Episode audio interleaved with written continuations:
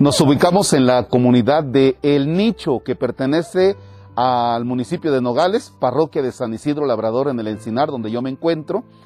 Estamos a 2.150 metros sobre el nivel medio del mar. Usted puede buscar en Facebook Quinta Ayololtepet. Aquí, precisamente, los sábados y domingos se desayuna rico con una vista preciosa. Ayer eh, subí una foto a mi Instagram donde se veían las nubes, ustedes abajo de las nubes, yo arriba de las nubes, y este, vaya, precioso este lugar. De hecho, ahorita es un frío bonito, exquisito, y ustedes pueden ver las nubes que están pasando, la neblina que está pasando. Es el martes 8 de diciembre, en el nombre del Padre y del Hijo y del Espíritu Santo. Del Evangelio de San Lucas es el capítulo 1, versículos del 26 al 38. El ángel Gabriel fue enviado por Dios a una ciudad de Galilea llamada Nazaret, a una virgen desposada con un varón de la estirpe de David llamado José. La virgen se llamaba María. Entró el ángel a donde ella estaba y le dijo, Alégrate llena de gracia, el Señor está contigo.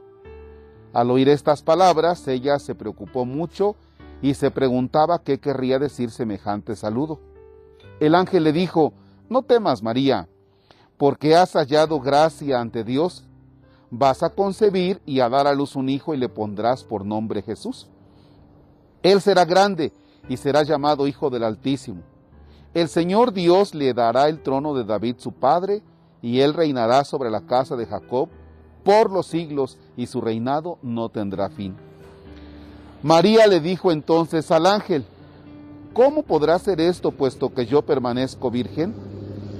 El ángel le contestó, el Espíritu Santo descenderá sobre ti, y el poder del Altísimo te cubrirá con su sombra. Por eso el santo que va a nacer de ti será llamado Hijo de Dios. Ahí tienes a tu parienta Isabel, que a pesar de su vejez ha concebido un hijo y ya va en el sexto mes la que llamaban estéril porque no hay nada imposible para Dios. María contestó, yo soy la esclava del Señor, cúmplase mí lo que me has dicho. Y el ángel se retiró de su presencia. Palabra del Señor. ¿Qué es lo que hoy celebramos? Algunos van a decir, celebramos a Nuestra Señora de Juquila. Bueno, recordemos que esta celebración ha sido pasada a, otra fecha. Hoy celebramos la Inmaculada Concepción de la Virgen María. Es decir, que la Virgen María, por un privilegio anticipado, por un privilegio anticipado, por la salvación de Dios, un privilegio anticipado que Él le quiere dar a María, ella ha sido preservada de pecado. O sea, María viene sin pecado en razón de que es la madre de Jesucristo el Señor, en quien se encarna Dios. Quizá vamos a entrar ahora en discusión, no, es que es Nuestra Señora de Juquila, no, es que la Inmaculada, no, es que es esto. Tranquilos. Ayer, en una celebración, acudían a bendecir la imagen de María con la advocación de Nuestra Señora de Juquila. Otros llevaban la imagen de María con la advocación de Nuestra Señora de Guadalupe.